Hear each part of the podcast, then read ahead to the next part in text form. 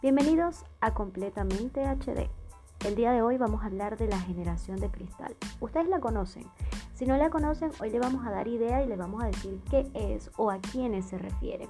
Espero lo disfruten.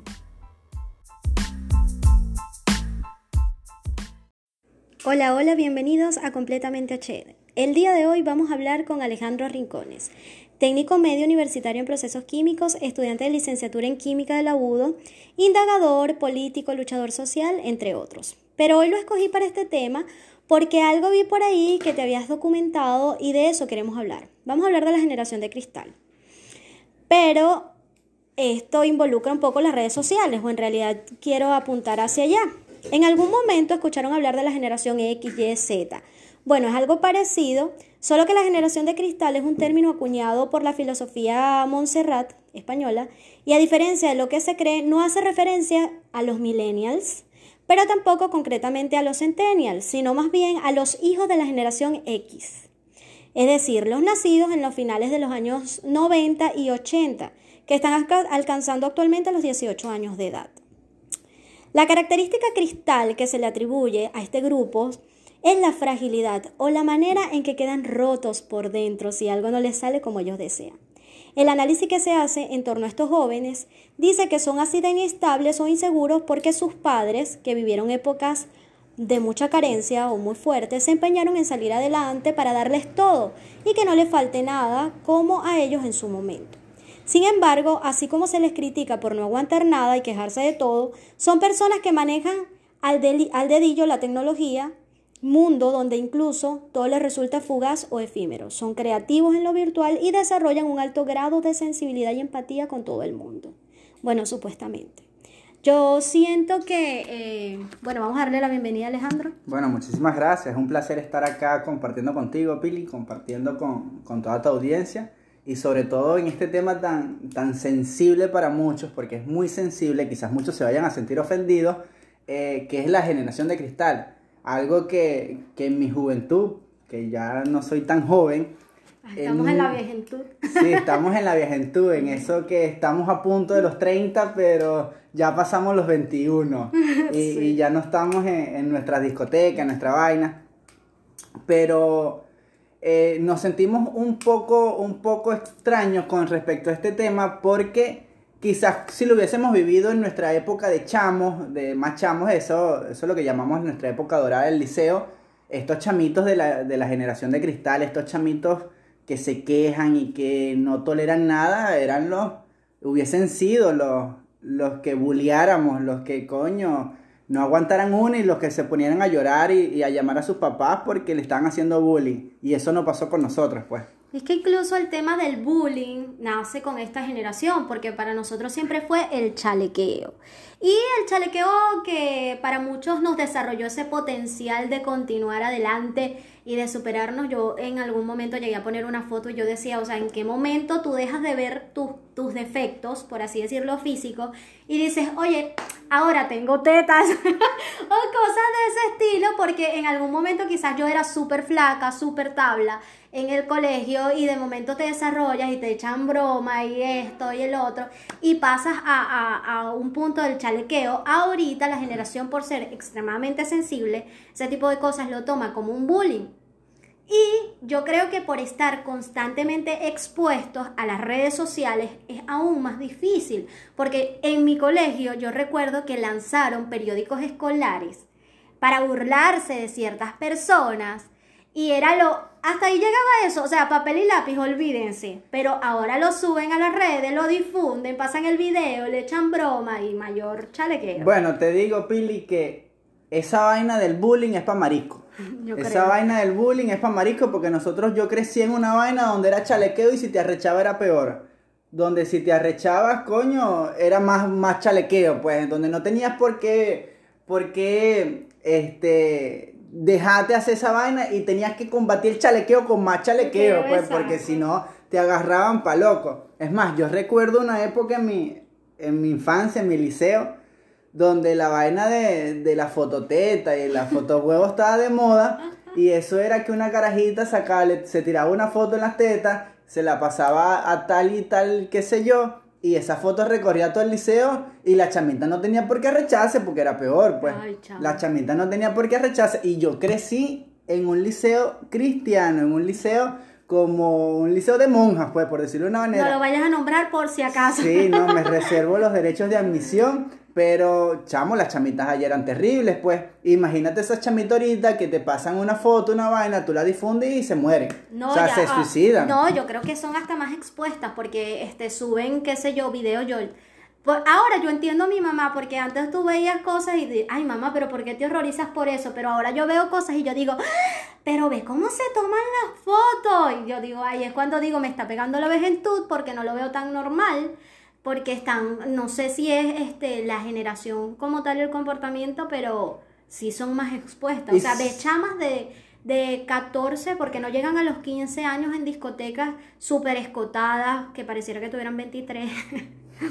este, beben, fuman. eh, tú, te, tú te impresionas, porque yo digo a veces, o sea, yo en mis tiempos no fue así. Y sabes que ese es uno de los basamentos principales de la generación de cristal, de que supuestamente nosotros no toleramos ver a una chamita con un escote corto, que no toleramos ver un médico con tatuajes, que no toleramos ver que si una, ginelo- una ginecóloga lesbiana, ellos se basan en eso, sin embargo, yo a nivel personal me considero una persona de, de- de verdad de mente abierta, donde eh, ha- haga, cada quien haga lo que le dé la gana de hacer con su vida, porque esa vaina es de él, pues.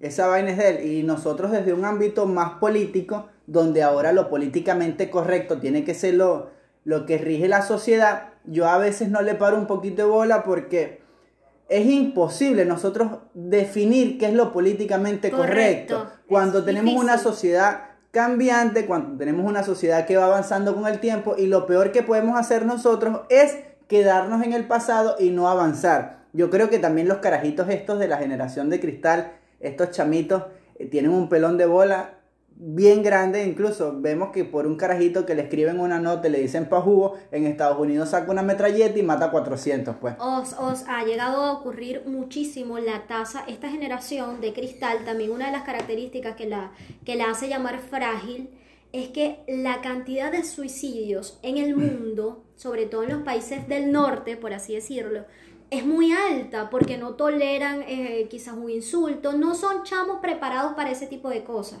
Entonces tú, quizás en Venezuela somos más, así sea una generación de cristal, son chamos más jodedores y se lo toman quizás de otro tipo, pero sí llegó a pasar muchísimo que, que, que los muchachos se suicidaran. Bueno, pero es que a eso yo los llamo más pajugos todavía, pues. Porque coño, no aguantas, no aguantas el bullying, el chalequeo, sea como se llame hoy en día, no lo aguantas y te vas a matar por esa marisquera. O sea, ¿qué tan pajugo en la vida tienes que ser para que si te dicen feo te vas a suicidar porque tú no puedes ser feo? No, marico, si te dicen feo tu mamá es más fea, chico. Si te dice feo tu mamá no sabe hacer arepa, pues. agarrábamos el papelito No, y esta es tu mamá y mira lo que hago con tu mamá y toma tu mamá. No, chamo, o sea, yo recuerdo que al- a la chama que era gorda en el liceo le decían gorda, tu mamá es más gorda, chico, tu mamá gorda, tú, tu mamá, tu hermana, tu tía, tu prima, verga, todo el mundo era gordo. Ahorita te llaman gorda, chamo, y es una vaina como que, no, ay, se pone a llorar, se va para su casa, no sale en una semana, se, se vuelve anoréxica, Sí, bulímica, porque le llamaron gorda. Marica, ¿qué te pasa? O sea, ¿qué tienes en el cerebro? O está pasando que tenemos una nueva sociedad al punto de que para ser aceptada se van a los extremos.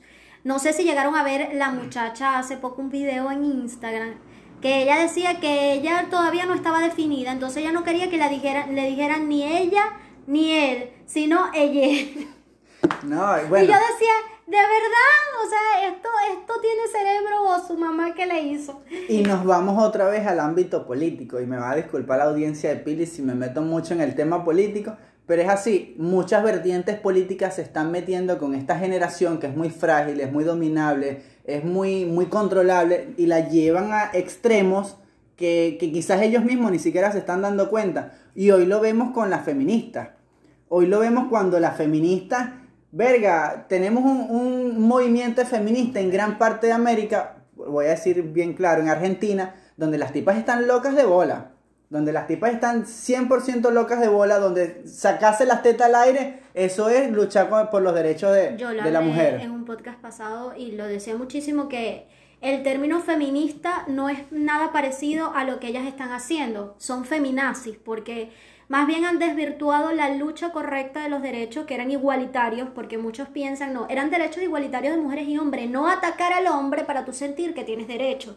Entonces, de eso también yo he hablado anteriormente y lo critico muchísimo. Yo digo, a mí no me importa que tú te dejes pelo en las axilas, de verdad no me importa, pero yo no tengo por qué ver tus pelos en las axilas porque eso me molesta. O sea, tú sabes lo difícil que es y yo a veces lo comento y digo, las mujeres que se arreglan o las mujeres que intentan estar siempre arregladas, eso es un trabajo, señores. Entonces tú no vas a criticar a una mujer como Sacha Fitness que se levanta a las 5 de la mañana, que come sano, que hace ejercicio. No, porque es que Sacha Fitness, yo estoy gorda, me acepto. O sea, ese es tu problema si tú te aceptas así, pero no es correcto que tú le digas a la gente que ella está mal porque ella quiere imponer un modelo de sociedad de una mujer que no existe, que yo no sé qué cosa, que como yo me acepto así gorda, yo soy la correcta, porque yo no, eso no es así, está bien, tenemos que aceptarnos y todo, pero siempre tenemos que apuntar a mejorar un poco, pues. Entonces, tú no me vas a decir, era como ponían, hay una imagen donde sale un corazón lleno de grasa y un corazón, no sé si lo han visto, y me da mucha risa porque yo digo, es verdad, un corazón full de grasa y un corazón sano, y dice, este es el corazón de la persona que se acepta tal y como es, que, que es, y es la realidad, o sea, no nos caigamos a coba. Al final no es más que lo estético, que yo sí estoy, no estoy, no te voy a decir que no estoy de acuerdo porque si me operas, me opero, pero tampoco es que este, voy a estar, ay, es que yo necesito operarme para ser feliz, como llegó un momento en donde las mujeres si no se hacían los senos no eran felices, tampoco. Pero, oye, o sea, hay cosas que tú puedes, mami, pon de tu parte. Sí, y no, yo digo que no es, no es solo aceptarse tal y como son, sino querer buscar algo mejor para ti misma. O sea, si tú consideras que estar bien para ti misma y, y te hace sentir bien ser fitness, coño, sé fitness si te gusta comer hamburguesa y crees que estar bien es comer hamburguesa, marica, come hamburguesa, papita frita, comete una pizza hamburguesa, una vaina de esa, pues. Pero si, chamo, ¿cuál es la necesidad de criticar el que come hamburguesa y el que hace fitness? O sea, ¿qué carajitos tan, tan mente cerradas son estos chamitos? Peor, vamos, vamos a algo más, más radical que el color de piel que si es negro es negro, que si es blanco es blanco, que si yo le digo negro, un negro es racista, que si yo le digo blanco, un blanco es racista. No, marico, si son negros son negros, si son blancos son blancos. O sea, hay que llamar las cosas como son. Y no es que yo esté denigrando al negro por llamarlo negro, marico. Yo tengo un amigo, mi mejor amigo es negro, pues. O sea... ¿cuál es el problema? Y no es que es negro, es que yo lo llamo negro feo, porque de paso que es negro es feo. Pues. Entonces, él se va a rechar y se va a suicidar y se va a tirar del hospital porque yo lo llamo negro feo. Se parece un mono el carajo, parece un mono y él tiene que aceptar que el chamo parece un mono. Entonces, estar acorde a, lo que tú eres, estar, aceptarte tal como tú eres, sabe que eres negro y eres feo. O sea, y de allí mejorar. Pues.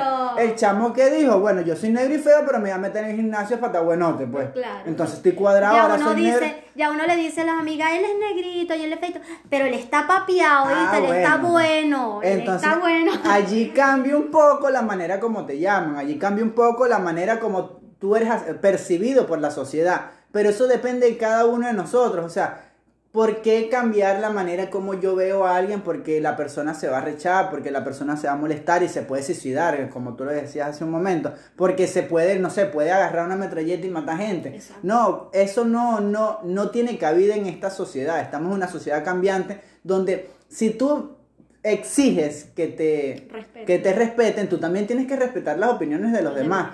Y lo veíamos también con la campaña de Calvin Klein.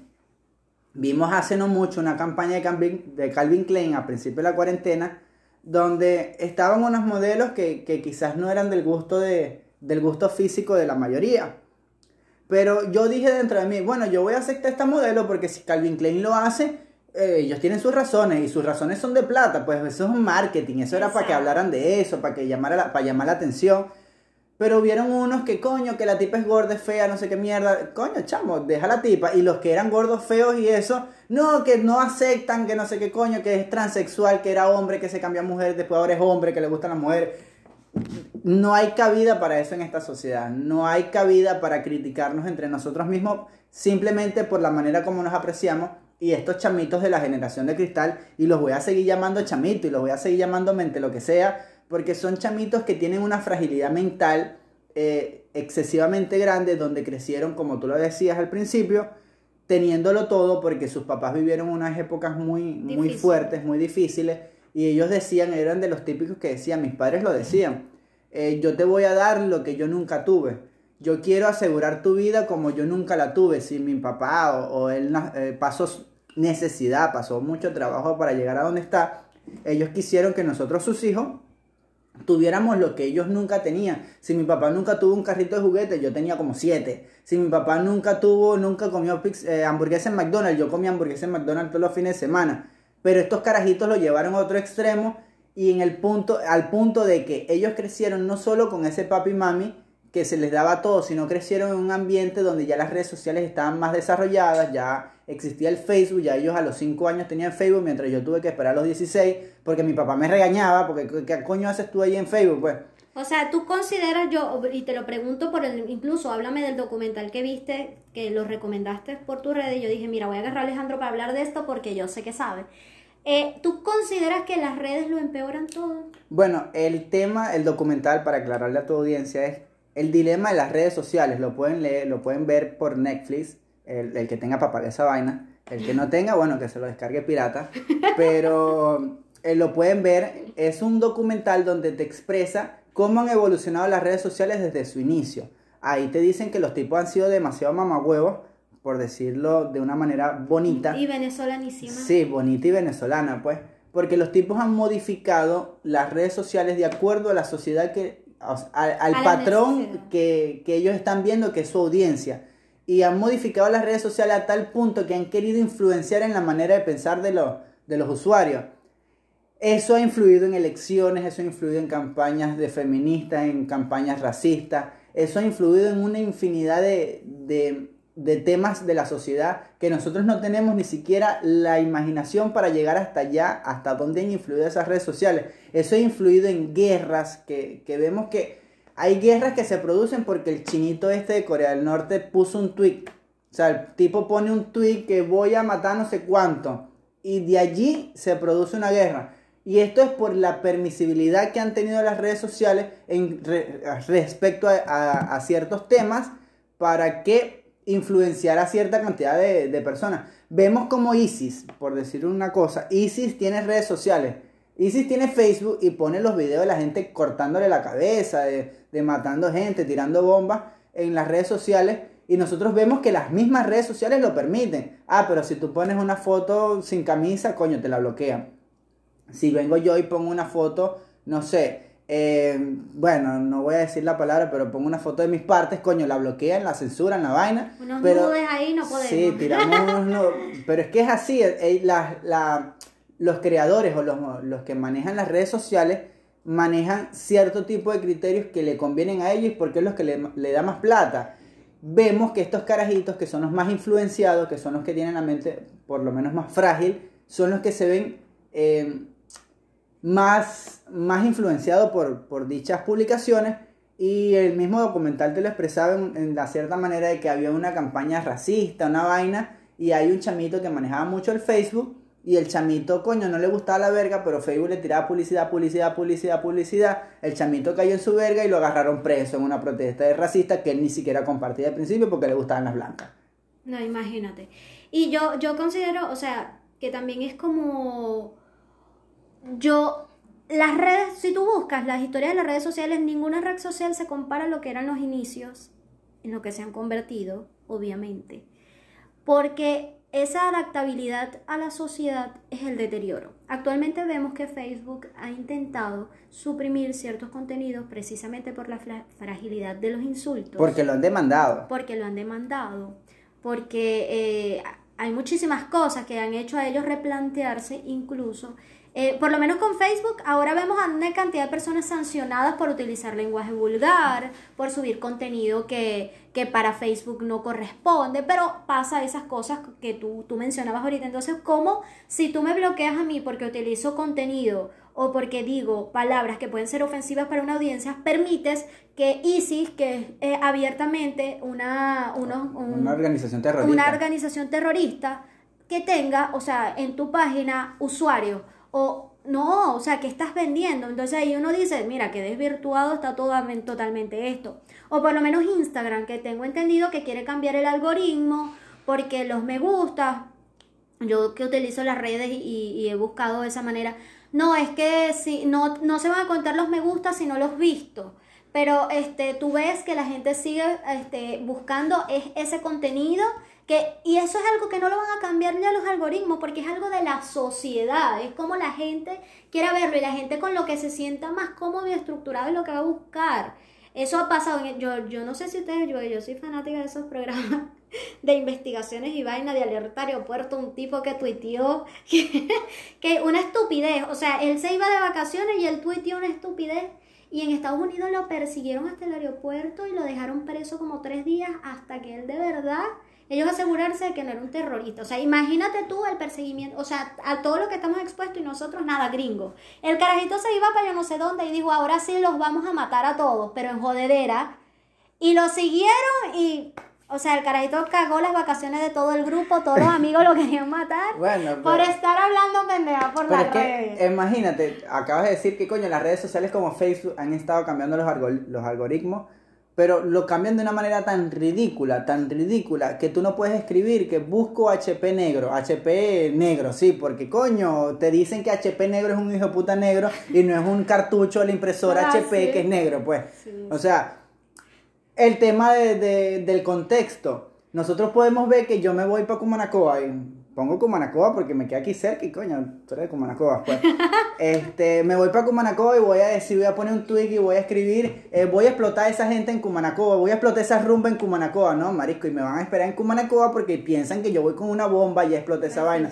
No generalizan el contexto y es lo que nosotros también tenemos que entender que esas son máquinas, que son personas que quizás programan, pero son máquinas que no entienden lo que nosotros estamos diciendo a la, cierta, de cierta manera, de una manera más cruda. Ellos lo entienden como el contexto de las palabras que están escritas eh, seguidamente una tras de otra y si ellos ven que HP es hijo de puta y si ellos ven que un negro es negro, ellos piensan que tú le estás diciendo que eh, es un negro hijo de puta. Ellos piensan que yo me llevo una bomba para explotar la rumba donde tú vas a estar con, con tus amigos ahí en Cumanacoa. Ellos no ven que yo voy a explotar la rumba porque me llevo las mejores músicas, que salió un CD de Arcángel. Ellos no ven que yo llevo la gente de...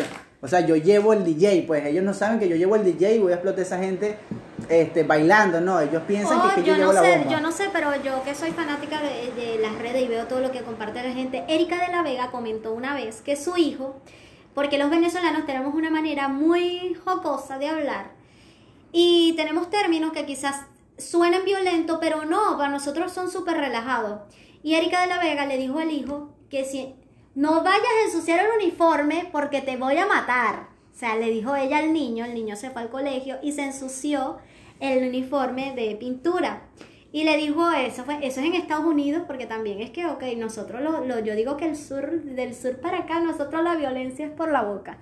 Y el niño dijo, le dijo a la maestra, no, me ensucié, mi mamá me va a matar. A Erika de la Vega casi se la llevan presa.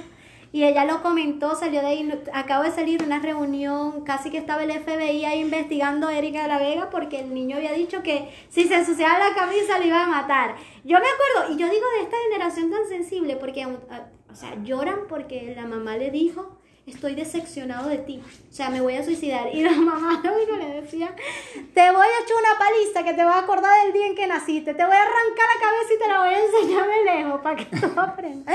y tú dices, tú te sentías, en el momento tú llorabas y todo, pero llega un punto donde ya, o sea, eso, eso pasaba normal, tú no te afianzabas a, a eso, pero... Este, bueno, ahí me das una razón más de por qué estos chamitos son tan frágiles y son tan sensibles y es que, coño, se quejan con todo el mundo, o sea, o le dicen algo a todo el mundo y la sociedad está tan metida en un tema de que no le puedes decir tal cosa al niño porque entonces el niño se vuelve agresivo, no le puedes decir tal cosa porque entonces puede sufrir de daño psicológico. No, marico, aquí yo crecí, mi mamá me llamaba pendejo y yo normal, pues mi mamá me llamó pendejo, o sea, tengo que, que, que ser más pila, pues tengo que ser más pila.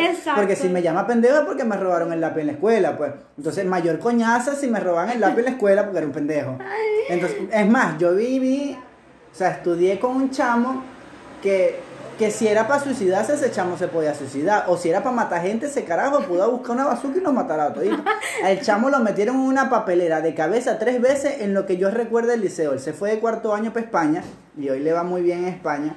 Pero, pero imagínate ese chamo hoy en día que lo metan tres veces en la papelera de cabeza hará, explota el liceo porque coño lo metieron de cabeza en la papelera, o su mamá va a pelear porque coño que mi hijo lo metieron de cabeza en la papelera, que cómo es eso, que el bullying, no sé qué mierda. Marico, el chamito era role pendejo, el chamito era role huevón y se dejaba meter en la papelera, pues, o sea, mala de él que se dejaba meter en la papelera.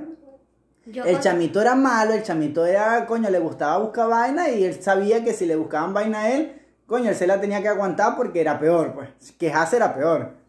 Yo los invito a que busquen un poquito de la taxonomía de las generaciones porque nosotros escuchamos mucho, pero eh, a veces poco sabemos de esto. Las generaciones se dividen en varios grupos. Tenemos la generación del silencio o los niños de la posguerra, que fueron los que nacieron desde 1930 a 1948. Eh, su circunstancia histórica son los conflictos bélicos y los rasgos característicos de esta generación es la austeridad. Yo me imagino que echando para atrás es más o menos la generación de sus, de sus papás, de sus tíos, de sus abuelos quizás. Y después vienen los baby boom, que quizás también han escuchado a sus mamás. Esta generación, la, mayoría, la mayor característica era la ambición, ya que hablamos de personas que venían con, con de la posguerra y venían con, con miradas hacia un futuro, ¿no? Eh, de aquí vienen muchos boom, tanto tecnológicos como investigativos, de los derechos y tal. Después hay muchos hippies, hay muchos sí, Después viene la generación X, que es la crisis del 73 y la transición española. Esta desata como rasgo característico una obsesión por el éxito. Este tipo de personas, este, mira, aquí hay involucrado, no sé, una, una, una cantidad de búsqueda de derechos humanos, de derechos civiles, eh, de conflictos sociales, pero buenos, que al final tú, dices, coño, da, da, pena que esa gente viene echándole boli jodiéndose y vengamos nosotros a llorar porque no sabemos si queremos que nos llamen él, ella o ella. Eh, tú te das cuenta que de, de, esta generación son grandes empresarios a nivel mundial, o sea, las personas más exitosas del planeta hoy en día son, son carajos nacidos en estas épocas. Bueno, y la generación Y, que es los millennials, los millennials, es el inicio de la, de la era digital, ¿no? Pero su rango, pero aquí es donde me llama más la atención. No sé si notan que en las demás los rasgos característicos de las situaciones malas son rasgos buenos. Sin embargo, los de esta generación, empezando por los millennials, es la frustración. Marica, yo soy un millennial y estoy frustrado porque el Maduro todavía sigue siendo presidente de esta vaina y coño, como yo tengo mi carrito, si Maduro está. O, sea... o, ellos hablan en realidad de que de la frustración que nos genera todo, todo en realidad, desde lo más mínimo hasta lo más. O porque obviamente, si imagínate que tú luches por tener un carrito y después, ¿cómo coño le pongo gasolina al carrito? Una locura, marica, una locura. Entonces, eh, eh, no, yo quería graduarme para trabajar, pero no me alcanza para nada. Entonces, ese tipo de cosas te frustran muchísimo. Eh en realidad yo pertenezco a la generación de los millennials. Pertenecemos. Porque yo soy del 93 y de verdad que es así. Y después viene la generación Z, que es la última registrada. Todavía la generación de cristal se están buscando, documentándose para poder sacar el estudio basado en eso y que no ha terminado. No sabemos hasta qué punto y qué generación viene después. Pero es que por lo menos la generación Z se adapta más a los que finalizan la generación Y y a los que, ya, bueno, básicamente casi toda la generación Z. Y acumula toda esa frustración de, nosotros o de, la gran mayoría de nosotros y, toda esa irreverencia de querer quejarse, de querer pelear, de querer luchar de, la generación Z y de allí, coño, ellos basan su vaina, pues, o sea, no es que yo te llame negro, no, es que yo no soy negro, mamá, yo no soy negro, eres tú, negro es tu madre, negro es tu padre, negro es todo el mundo y, ellos se, se, se enfrascan en eso no quedarse con una, bueno, yo no me quedaba con una cuando chamito, pues, o sea, si tú me decías algo yo te respondía, pero estos chamitos de la generación de cristal tienen absolutamente todo lo malo, por decirlo de una manera, por no llamarlo de otra forma, tienen todo lo malo que acumula el final de la generación Y y el inicio o, toda la generación Z. Incluso ellos, como tú lo dijiste, han crecido con, con las redes sociales, ellos se han visto influenciados por las redes sociales y ellos han sido... Eh, por decirlo de una manera, han sido subyevados por las redes sociales a tener un pensamiento único y no tener una amplitud. Aunque tú los ves a ellos que defienden la comunidad LGTBIQ, aunque tú los ves a ellos defendiendo a, los, a, los, a las feministas o a las feminazis, aunque tú los ves a ellos defendiendo causas racistas, ellos se enfrascan solamente en eso. En, su en que si yo defiendo la comunidad LGTBIQ y tú eres heterosexual, tú eres malo, el malo eres tú. Ellos no tienen esa amplitud de pensamiento, ellos no tienen esa amplitud de esa mente más abierta de lo que nosotros podemos tener de, de aceptar a cada quien como lo que es. O ellos, ellos exigen, yo siempre critico, yo digo, tú no puedes exigir respeto eh, sentenciando a otros o criticando a otros o poniendo mal a todos, porque no, este, hablamos de muchísimas cosas, tanto de decir que eres homosexual, pero los heteros me tratan mal, no generalices, este, que los negros, a los negros los tratan mal los blancos, no generalices, porque hay personas que no le paran a eso. O sea, yo digo, y además, o sea, eso lo, eso lo pasan los pelabolas, porque ahí tenemos a las Kardashian. ¿Qué mujeres para tener más real que las Kardashian? O sea, son europeas. No sé, creo que el papá era incluso de, los países árabes. Bueno, pero si el tipo era hombre, se volvió mujer, después de siendo mujer le gustaban las mujeres y, se volvió otra Ella ni pendiente y ellas todas, las Kardashian bellas blancas, nacidas con su nariz perfilada y si no se la operan. Entonces, ellas no le paran y andan con pingos de negros, buenísimos y también con billetes, porque no se les puede negar tampoco.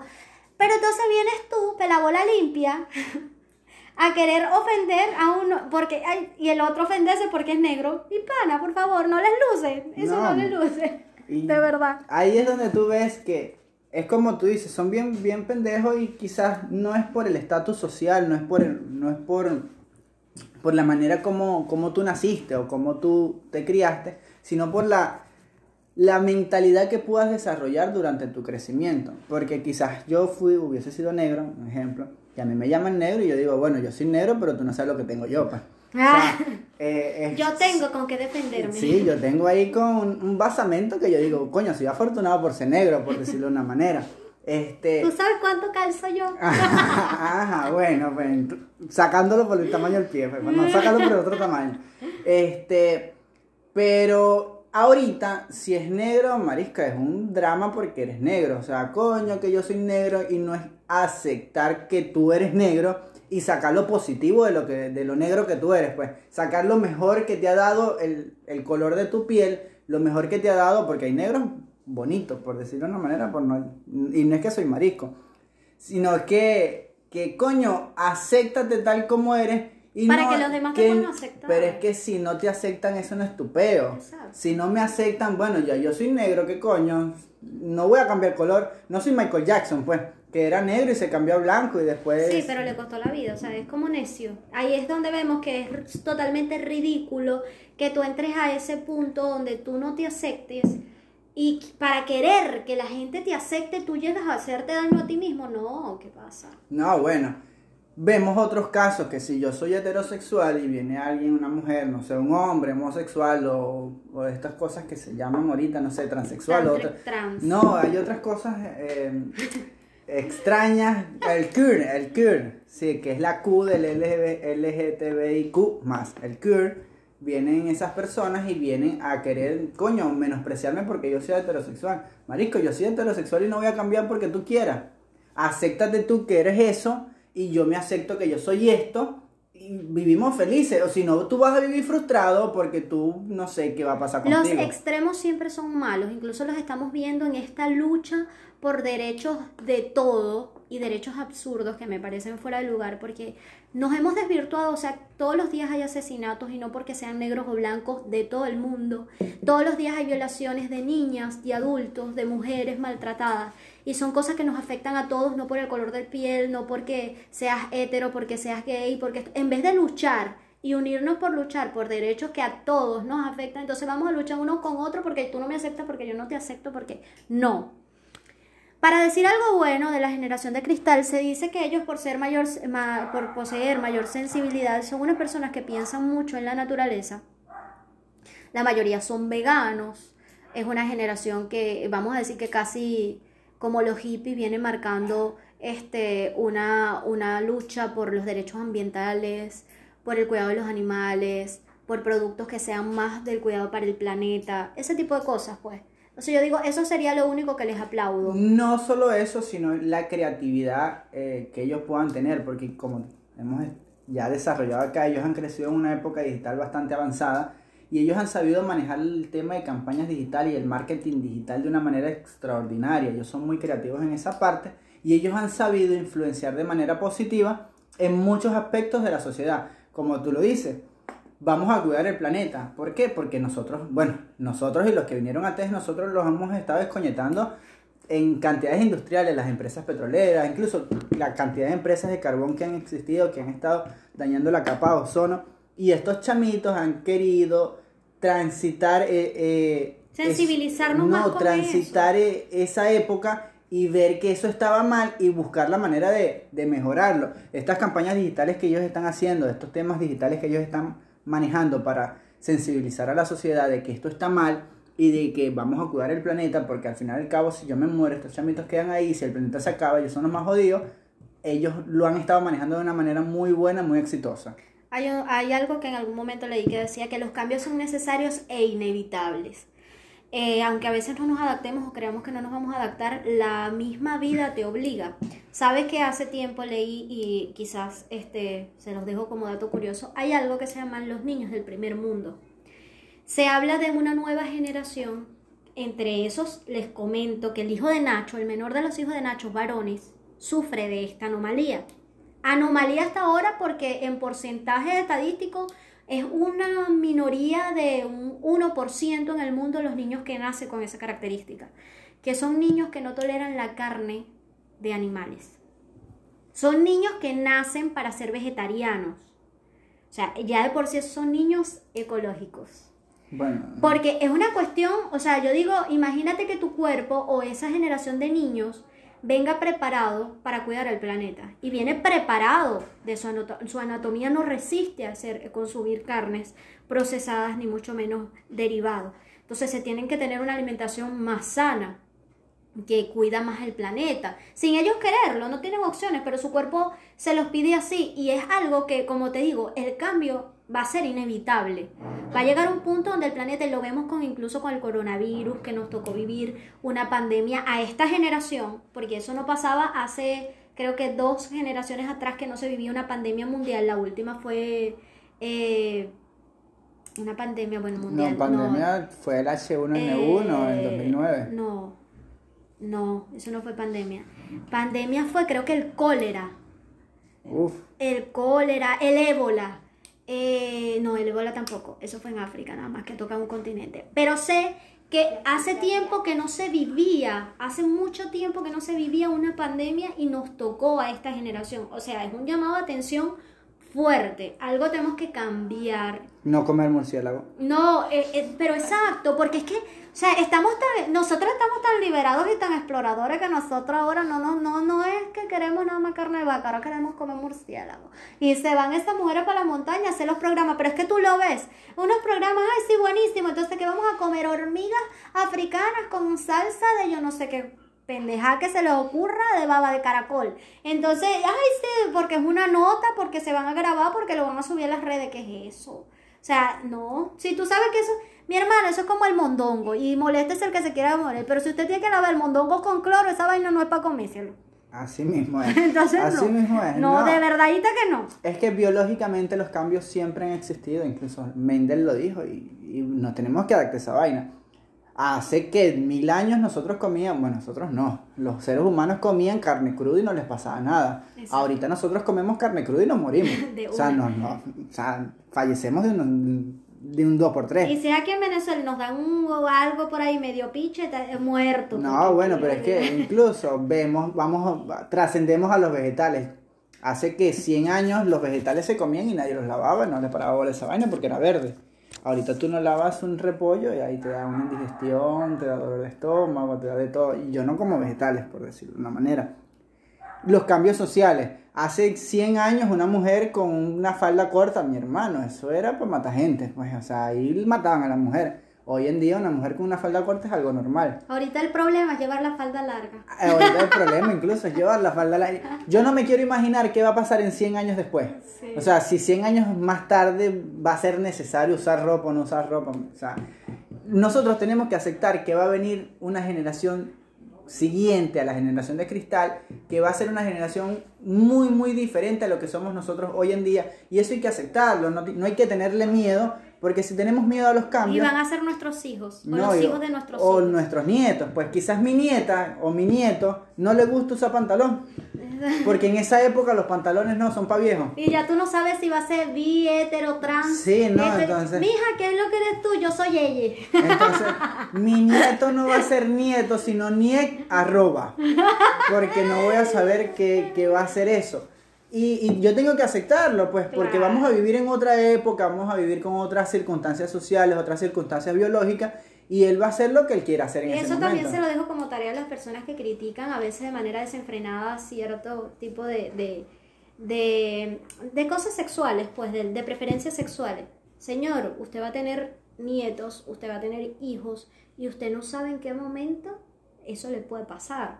O sea, que su hijo le diga, tú no lo vas a querer, no, o sea, obviamente tú lo vas a querer porque es tu hijo y hija o ella, y entonces te va a tocar aceptarlo y ya, pues después comienza la adaptabilidad al nuevo sistema, porque ya nosotros estamos casi que adaptados, nosotros estamos casi adaptados a los homosexuales, yo creo que en Venezuela no existe homofobia, nosotros somos súper liberales, y ahora vienen otras cosas y uno se queda, obviamente uno lo sorprende porque dice, ¿y qué es eso?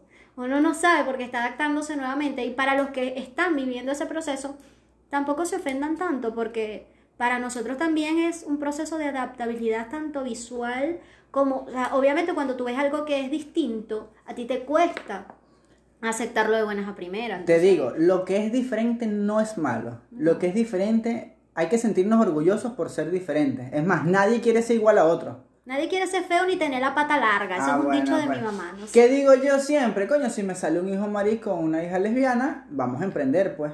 Vamos a emprender, nos metemos una, o sea, montamos una peluquería, hacemos algo, lo que te guste, pues. Pero que sea alguien que... Vamos a apoyarlo. que sea pues. buena gente. No, claro, y que eso va en la crianza de los padres. Porque los niños ahorita son sensibles. Bueno, los niños son sensibles porque sus padres los criaron para que ellos fueran sensibles. Mi hijo va a ser todo menos sensible. O sea, mi hijo va a ser así No, y con muñecas como mamá. Así. los que conocen a muñecas saben por qué lo digo. Así crezca, no sé, en el mejor barrio, en la mejor casa, con los mejores privilegios, mi hijo va a ser un terror cualquiera.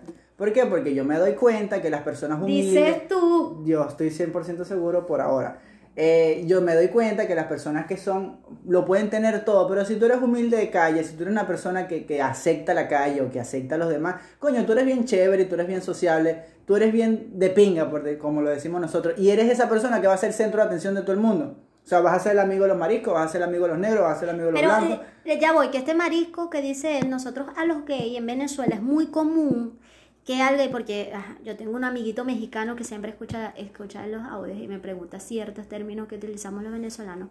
Este marico que nosotros utilizamos normalmente es para referirnos a los gays, a los hombres que tienen preferencia este, por los mismos hombres. Pero el marico que nosotros le decimos, mira marico, o sea, también es de joder. O sea, porque nosotros a todos le decimos marico. Ese es como el meme, ese es como el meme, ese es como el meme de cuando tú viene un gringo y te dice, aprendí español, aprendí español. Bueno, marico, ¿qué coño te pasa a ti? Tú eres marico. Entonces tienes dos maricos ahí que en dos contextos diferentes. Que tú, el gringo se queda como que, ¿qué pasó aquí? Pues que es todo lo que aprendí. Creo que, bueno, y ahí vamos a otra cosa más. Nosotros utilizamos los insultos los insultos como algo bueno. O sea, cuando a ti te llaman pendejo, puede ser un pendejo bueno como puede ser un pendejo malo. Coño, que tú sí eres pendejo porque eres muy buena gente. O coño, porque tú sí eres pendejo porque eres muy pendejo, pues. Entonces, tú eres coño, marisco, qué vaina, eres mi amigo. O coño, tú sí eres marisco, vale, vale, no, que no te gustan las mujeres. Bueno, no, eres un gay, un homosexual. Y infinidad, la misma palabra mamá huevo. O sea, yo creo que un niño hoy de 15 años le dice a otro niño de 15 años mamá huevo y eso es un escándalo. Pero yo estoy acostumbrado a decir la palabra mamá huevo tal como se escribe a todos mis amigos, tanto buenos como malos, un contexto bueno como un contexto eh, malo. Porque llegó un momento que era como decirte, mira, brother, o sea, era como decir, mira, mamá huevo. Claro, o, sea, y lo va a decir bonito. Pero a veces, o sea, hay palabras que yo a veces, eh, por lo menos a mi mamá le cuesta, mi mamá no le gusta que yo diga grosería. Pero a uno se le sale tu cosita, pues. No, bueno. y hay algo que no pueden controlar. Entonces, eh, a veces me dicen, oye, pero ¿por qué usan? Y yo, mamá, pero es que uno lo dice así. Eso ya es del flow. Imagínate yo en el contexto político, en una reunión nacional con Leopoldo López. ¿Cómo se me va a salir un mamahuevo? Y se me ha salido un coño. Coño, porque es que coño. Entonces nosotros tratamos de controlarnos, pero somos, estamos reprimidos, porque mi día a día es con chamos que coño, que vienen de no sé dónde, que, que, vienen de, de, crecer conmigo. Y una grosería es normal, o sea, una grosería es normal, de 15 palabras yo digo 14 groserías. Yo cuando estaba trabajando en el liceo, yo le decía a los muchachos, o sea, yo sé, obviamente, yo digo groserías, yo sé hablar groserías, pero en el salón no, porque hay espacios donde vamos a respetarlo. Entonces siempre hay que marcar límites, yo creo que los límites son necesarios. Tú puedes ser abierto, pero tú tienes que saber que siempre existen límites. Cabe destacar que yo le pedí permiso a Pili para poder decir groserías en el podcast porque yo le dije a Pili, ¿cómo yo voy a hacer un podcast si no voy a decir ninguna grosería, si no voy a hacer yo, si voy a hacer ese mismo pajugo que hace política y habla con los carajos esto y no puede decir ni coño? No, no, aquí sí podemos, aquí somos libres. Claro, aquí nos aceptamos tal Esto es un podcast democrático. Bueno, Ale, para ir cerrando, entonces, ¿qué tú piensas? ¿Cambiamos nosotros o cambia la generación de cristal? Cambiamos nosotros cambiamos nosotros y aceptamos que ellos son los que se van a quejar, que ellos siempre van a ser los que van a estar llorando y que van a estar eh, siendo muy sensibles a lo que nosotros vamos a decirle. Pero eso sí, dejamos claro que nosotros somos como somos. O sea, si no nos gusta, bueno, lo vamos a decir, pues siempre hemos sido directos, siempre hemos sido francos. Y, y ellos tienen que entender esa parte y que dejen de estar suicidando y matando gente, pues. Exacto. Eso no pasa tanto aquí en Venezuela, pero en otros países es muy, muy alto. Incluso hacerse daños a ustedes mismos por ese tipo de cosas. Bueno, los dejo para que también dejen su opinión en las redes, sobre todo en mi Instagram, que es la que más utilizo, utilizo con esta plataforma. Y despídete. Bueno, de verdad que agradecido con la invitación, Pili, agradecido con, con todos tus suscriptores, agradecido con toda tu audiencia. De verdad que tenemos que entender que aceptarnos a nosotros mismos y aceptar a los demás es, es lo correcto y no criticar porque a veces criticamos y no sabemos, el daño que le estamos haciendo a los demás. Eso sí, tampoco ser pendejos, porque si somos pendejos nos van a agarrar el culo. De verdad que muchísimas gracias a todos. Disculpen las groserías, disculpen todo lo malo, pero vamos a echar para adelante y Venezuela va a cambiar, se lo aseguro.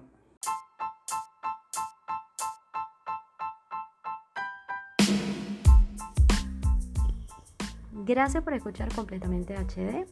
Espero que el tema de hoy les haya gustado y les sirva por lo menos para tener una idea y su criterio propio al respecto.